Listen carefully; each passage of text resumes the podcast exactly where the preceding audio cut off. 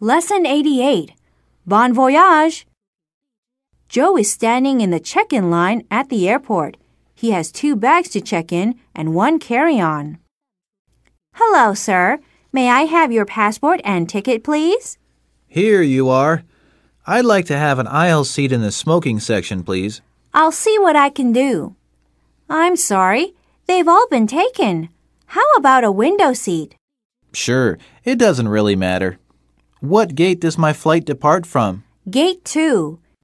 Here's your boarding pass. We'll begin boarding in about an hour. Good. That will give me time to take advantage of the duty free shop. Bon voyage! Thank you.